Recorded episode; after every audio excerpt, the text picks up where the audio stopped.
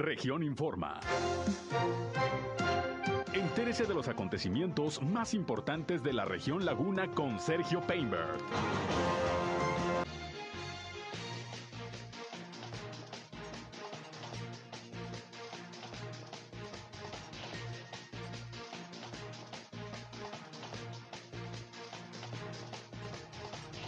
Se registran 468 nuevos casos de COVID-19 en Coahuila. Presenta el gobernador de Durango, José Rosa Saispur, un mensaje con motivo de su quinto informe de gobierno. Dice que a unos días está Durango de pasar al semáforo amarillo. Anuncia la Canirac Laguna Festival del Mole y el Mezcal. Esto es algo de lo más importante, de lo más relevante que le tengo de noticias, de información aquí en esta segunda emisión de Región Informa. Qué bueno que nos acompañan. Qué bueno que ya están con nosotros aquí a través del 103.5 de frecuencia modulada Región Radio, una estación más del grupo Región, la Radio Grande de Coahuila. Yo soy Sergio Peinbert, usted ya me conoce y le invito como siempre a que se quede con nosotros a lo largo de este espacio. Como siempre, estamos listos para llevarles lo más importante de las noticias. Yo soy Sergio Peinbert, usted ya me conoce, acompáñenos, quédense con nosotros. Vamos a la información. El clima. Bueno, se han estado presentando precipitaciones en lo alrededor de la zona urbana. De hecho, ayer se presentaron eh, precipitaciones importantes en el municipio de Gómez Palacio, no en la ciudad, en, en el municipio.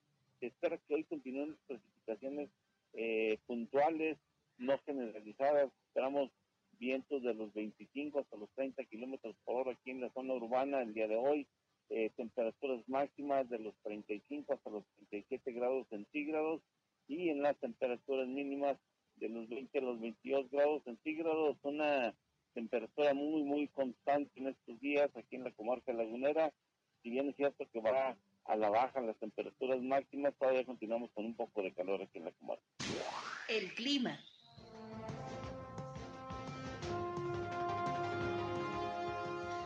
Gracias por estar con nosotros. Ya estamos, como siempre, aquí en el 103.5 de frecuencia modulada, Región Radio, una estación más del grupo Región, la Radio Grande de Coahuila.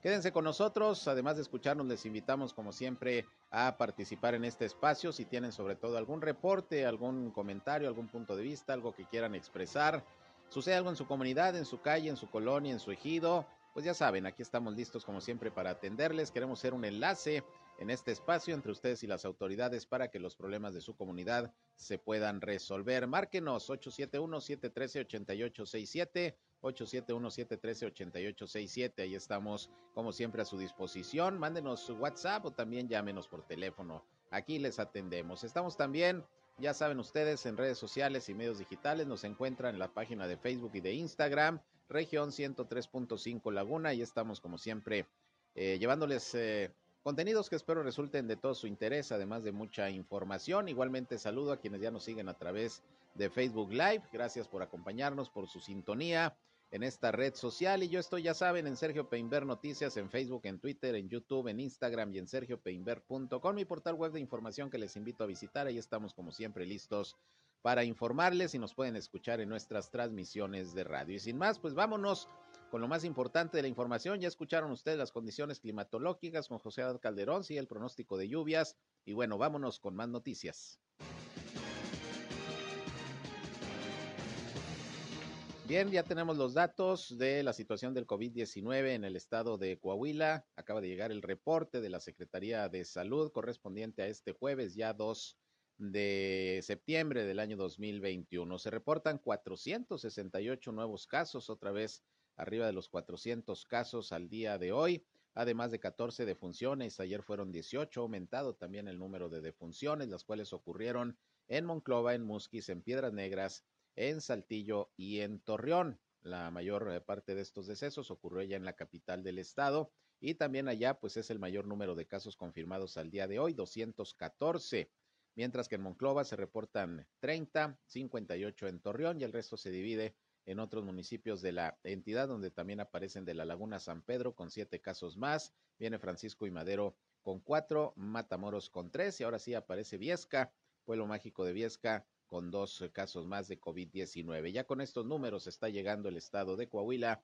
a 84 mil 650 casos positivos de virus SARS-CoV-2, mientras que son ya 6.821 los decesos. El número de hospitalizados en todo el estado pues se mantiene más o menos igual que ayer, creció un poquito, se reportan 286 entre casos sospechosos y confirmados.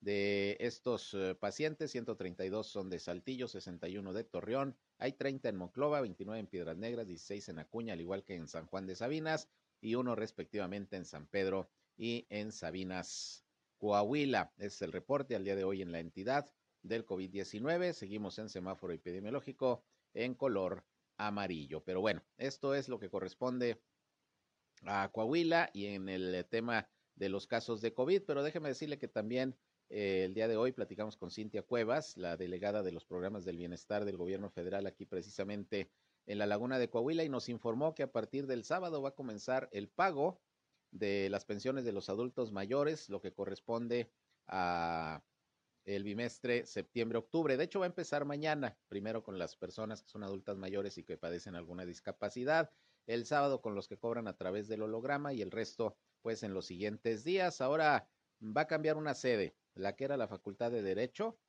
ahora se va a cambiar al Tecnológico de la Laguna, ahí al auditorio, eh, auditorio gimnasio o gimnasio auditorio del TEC Laguna, ahí va a ser una parte del pago de pensiones, la otra, pues como tradicionalmente se hace, ahí en la Facultad de Ciencias Políticas y Sociales, en el antiguo edificio del Boulevard Revolución.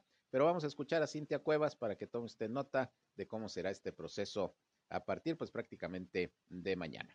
Así es, ya toca el pago del bimestre 5 que corresponde al mes de septiembre y octubre. Anteriormente llevábamos a cabo el operativo de la A a la L en la Facultad de Derecho para los adultos mayores y de la M a la Z en la antigua Facultad de Ciencias Políticas.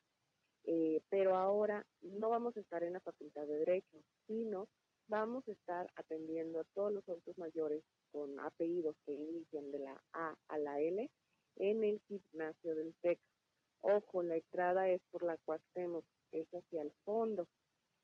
Eh, vamos a estar ahí recibiéndoles en el gimnasio del TEC de la Laguna, de la A a la L, el día del día 4 al día 13 de septiembre. Y eh, en la Facultad de Ciencias Políticas, antigua facultad más bien, vamos a estar igual del 4 al 11 de septiembre en la Facultad de Derecho, atendiendo a todas las personas con apellido paterno que inician de la M a la Z. Eh, ahorita ya tienen actividades ahí en la Facultad de, mm. Derecho, pues, no, nos impide pues estar ahí este, llevando a cabo una actividad y pues interferimos con, con las actividades que ellos ya tienen. Sí, sí, sí, es un espacio muy cómodo, eh, muy amplio, ya pues nada más lo que eh, pues lo que queda es que es un poquito más este, retirado del Boulevard Revolución para nuestros adultos mayores que se trasladan en transporte público.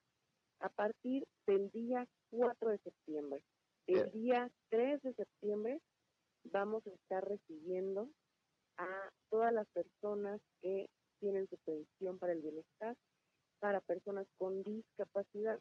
El día 3 recibimos a las personas con apellido paterno de la A a la L en la Facultad de Ciencias Políticas y de la M a la Z en el Tecnológico de la Laguna, ahí en el gimnasio. El día 4, de hecho, vamos a pagar los hologramas de los adultos mayores, nada más el día 4. Los hologramas son las estampillas eh, que se desprenden y que pues ya tienen los adultos mayores desde hace un tiempo y con esas hacen efectivo su pago. No olviden llevar sus documentos, que es su credencial original, y dos copias. Es muy importante que si por algún motivo no van a poder acudir, que por favor se dirijan a nuestras oficinas para dar aviso y para que les sea agendada una visita eh, a su familiar que está imposibilitado de acudir.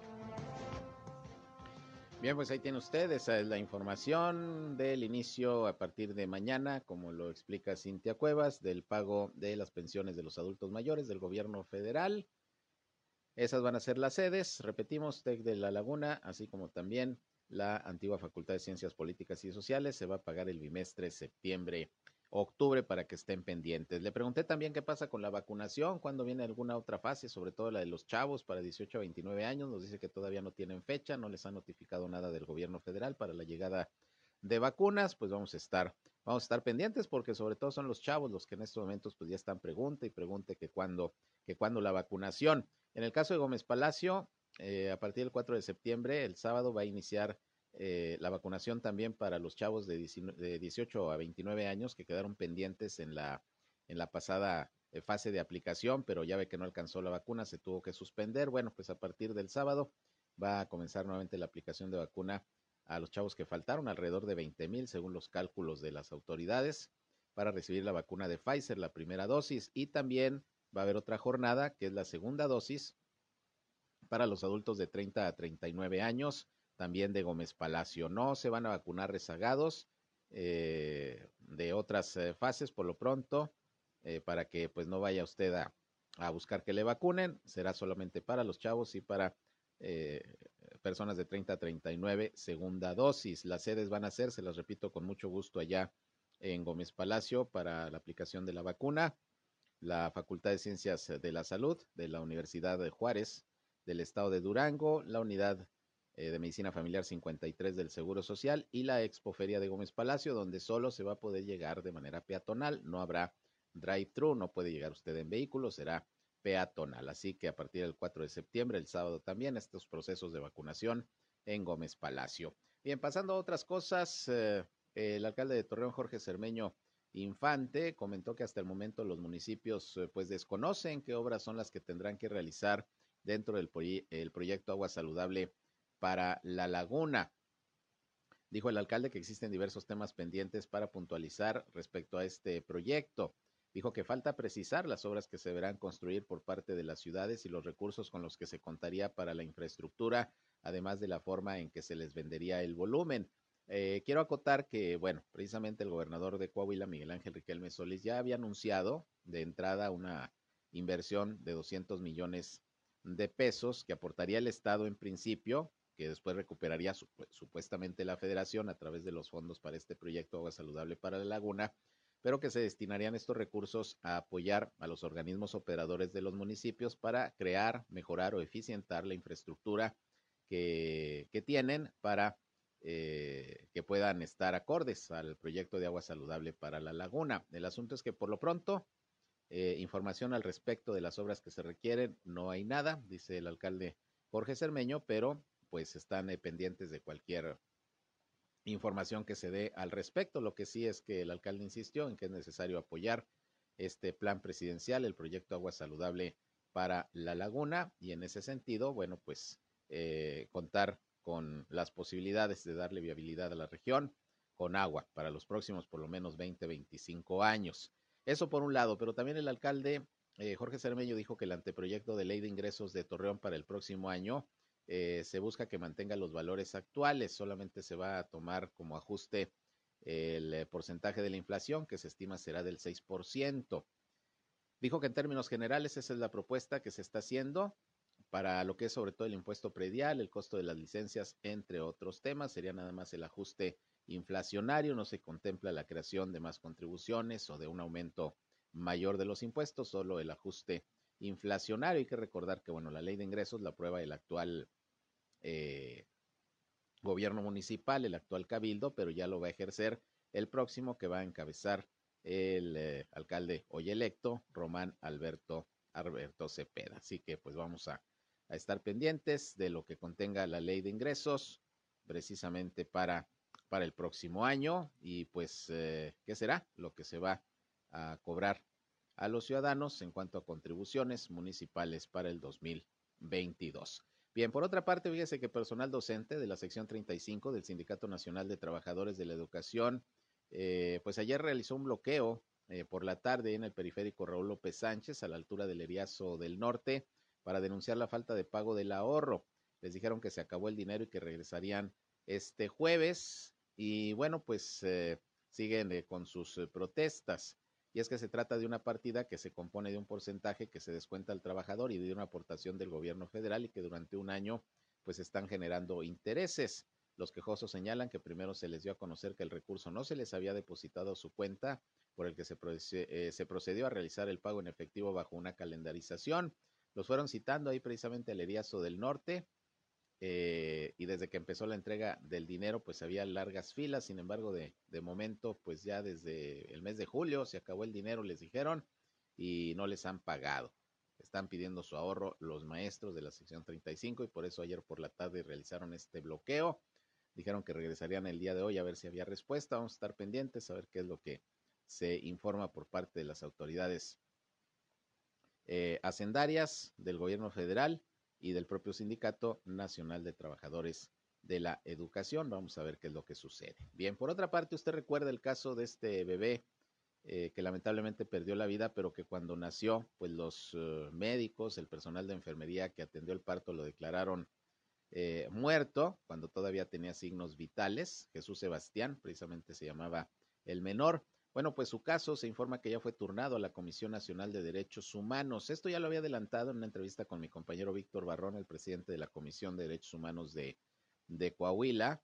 Hugo Morales dijo que se iba a hacer una investigación por parte de este organismo, pero que al final se turnaría a la Comisión Nacional de Derechos Humanos porque pues lo ocurrido sucedió en una instancia federal, como es el Instituto Mexicano del Seguro Social, la Clínica 16. Sigue supuestamente en investigación interna el seguro para delindar responsabilidades. No se ha, dicho hasta este momento eh, si ya eh, se tienen eh, sanciones. Fueron cinco empleados por lo pronto dados de baja de manera temporal, entre ellos el director de la Clínica 16. Vamos a ver, a ver qué es lo que se, se decide al final de la investigación, pero por lo pronto el caso del bebé Jesús Sebastián se turna a la Comisión Nacional de Derechos Humanos para que ésta pueda intervenir e investigue la probable violación de derechos humanos por actos u omisiones provenientes del personal del Hospital General de Zona número 16 del Seguro Social aquí en Torreón, en donde el bebé erróneamente fue dado por muerto. El presidente precisamente de la Comisión de Derechos Humanos de Coahuila, Morales, recordó que este organismo abrió ya una investigación preliminar, pero será la Comisión de Derechos Humanos las que, eh, la que termine la investigación y pues defina si hay alguna recomendación o cómo se va a actuar en su momento sobre este caso de este bebé que cuando nació todavía tenía signos vitales y lo declararon, lo declararon fallecido. Días después el bebé murió, por lo mismo que era prematuro, nació de 23 semanas, pero ya ahora sí se confirmó de manera eh, formal y total su fallecimiento, no como cuando nació, que ya lo estaban mandando a la funeraria y el bebé todavía con signos vitales. Así las cosas, vamos a estar al pendiente de los resultados de estas investigaciones. Vámonos a otro corte y regresamos. Son las 13 horas, una con 20 minutos. Volvemos.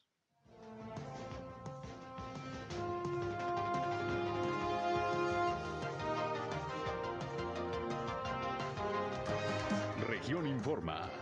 Ya volvemos. Al aire, región 103.5. Continuamos en Región Informa.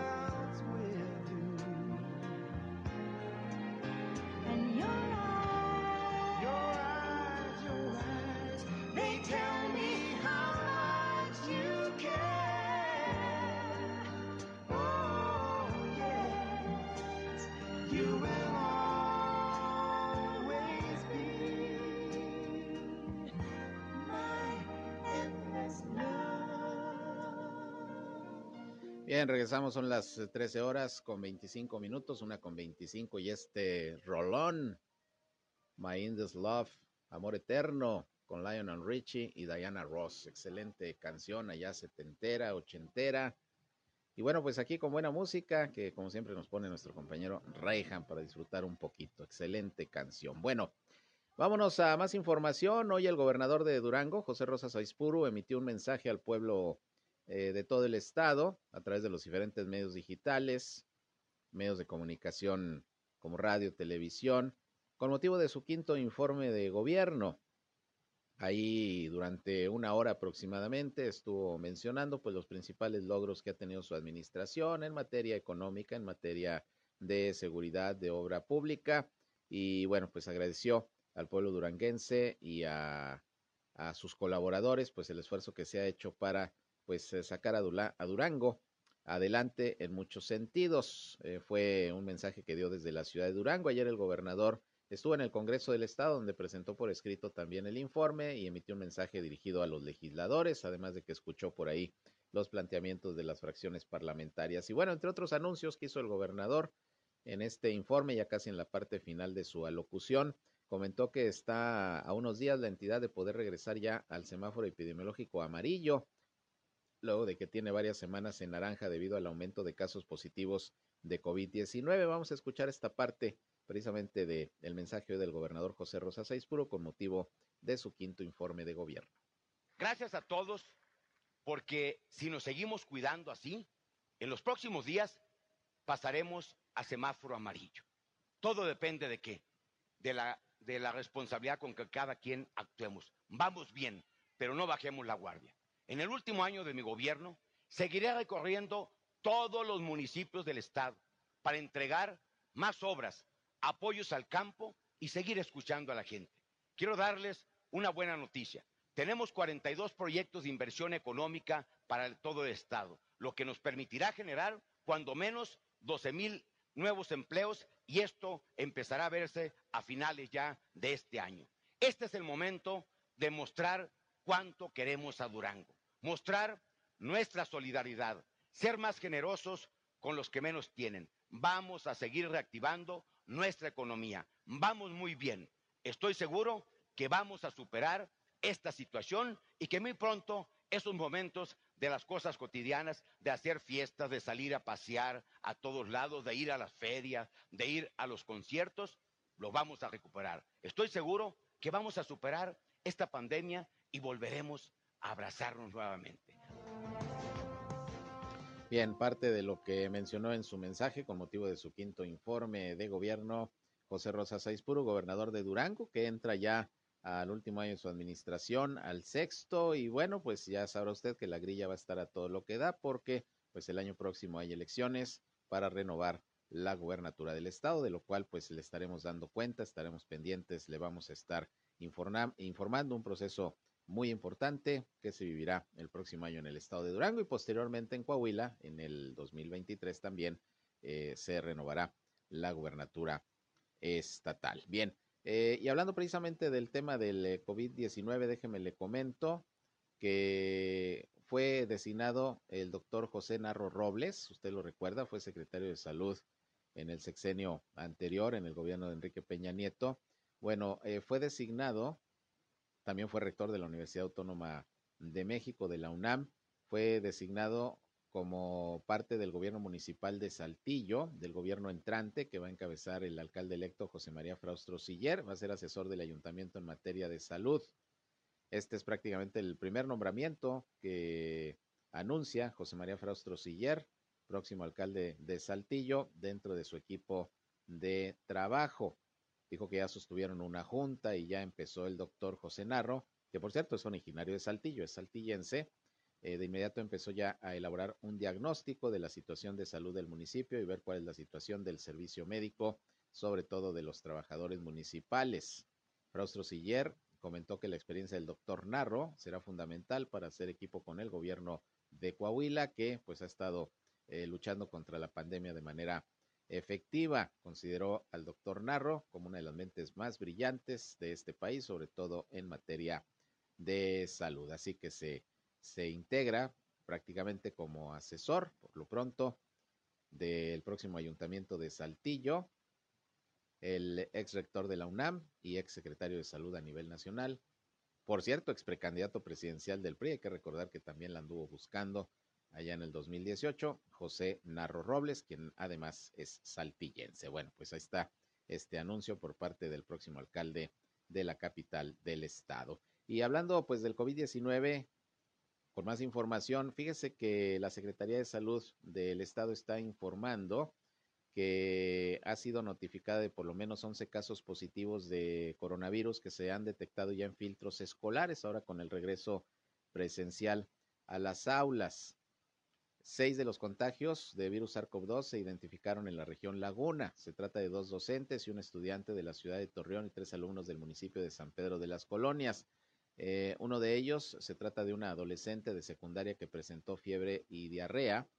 Eh, y esta estudiante, bueno, se logró en su casa, de hecho, el reconocimiento oportuno de los síntomas, eh, porque los papás, bueno, tienen que estar también muy pendientes y ahí es donde se, se observó que la, la, muchachita traía algunos problemas, le hicieron la prueba y bueno, resultó eh, positiva para el COVID-19, ya está en atención, al igual que, que los demás eh, contagiados. El resto de los casos se reportaron en los municipios de Sabinas, dos docentes y dos alumnos, y en Cuatro Ciénegas un estudiante. Ahora, lo que está aclarando la Secretaría de Salud es que de manera oportuna se establecieron los cercos sanitarios para disminuir o evitar la propagación de la enfermedad, pero además las personas afectadas se contagiaron fuera de las escuelas, no en las escuelas. Esto es lo que está señalando la Secretaría de Salud, tanto los maestros como los alumnos que se contagiaron. No fue dentro de las escuelas porque eh, hay seguridad sanitaria, hay filtros y eh, por lo que se está detectando en el análisis de estos contagios es que no fue en la escuela, sino en otros lugares en donde seguramente eh, se propagó el virus SARS-CoV-2. No hay que causar alarma, según dice Florentería, la titular de servicios educativos en la laguna de Coahuila. Se están atendiendo los casos, no tenemos eh, información de que alguno sea grave, ni de los niños ni de los maestros, pues esperemos que salgan adelante. Pero bueno, pues es lo que seguramente va a estar pasando. Eh, la detección de casos positivos de virus SARS-CoV-2, pues entre maestros, alumnos, ahora con el regreso a clases. La idea es que por lo menos sean los menos y se atiendan de inmediato. Eso, eso es lo más importante. Pero hay otro tema con el asunto del regreso a clases y la vacunación. Resulta que en el estado de Coahuila, como también en Durango, hay padres de familia que se están amparando para exigir que sus hijos sean pronto vacunados, sus hijos menores de, de 18 años. Ya ve que en estos momentos, pues todavía la vacuna para, para menores de, de 18 años no, no se está contemplando, solamente de 18 para arriba. Bueno, por ejemplo, en el caso de Durango, suman ya 14 menores de edad cuyos padres han recurrido al recurso del amparo para que sus hijos puedan ser vacunados en el marco del regreso a las clases presenciales, según informó Sergio González Romero, secretario de Salud duranguense. Son cuatro los amparos que ya se han promovido entre los que se encuentran 14 menores. Aquí en, Coahuila, no recuerdo exactamente la cifra, pero eran como dos o tres amparos los que ya se interpusieron por parte de papás que pues sí quieren que sus hijos regresen a clases, pero están exigiendo que se les vacune, aún que en México todavía no está contemplada, insisto, la vacunación para menores de 18, de 18 años. Eh, en el caso de los menores de 12 años de edad, González Romero explicó que se deberá conocer el riesgo beneficio de la vacunación en ellos por parte de la Comisión Federal para la Protección de Riesgos Sanitarios, es decir, todavía no se autoriza la vacuna para eh, menores de 12 años y de hecho no se contempla todavía, le decía, para menores de 18. Sergio González Romero dice que los amparos son cuatro, los que están en puerta y los que se saben hasta ahorita. Ya el juez les notificará a las autoridades, pero dice que no puede la autoridad sanitaria vacunar a menores de 12 años porque no está autorizado ni medido el riesgo de ello por parte de la autoridad sanitaria en México, que es la COFEPRIS, la que tendría que autorizarlo. Así que bueno, pues vamos a ver a ver qué pasa, porque la COFEPRIS sí autorizó el uso de emergencia de la vacuna Pfizer para menores de entre 12 y 17 años, pero para menores de 12 eh, que son chavitos pues que van a primaria, todavía no hay, no hay permiso, no hay autorización. Vamos a ver qué pasa. Por lo pronto están esos amparos interpuestos y ya tomó conocimiento de ello la Secretaría de Salud en el estado. Esto fue Región Informa. Ahora está al tanto de los acontecimientos más relevantes. Lo esperamos en la próxima emisión.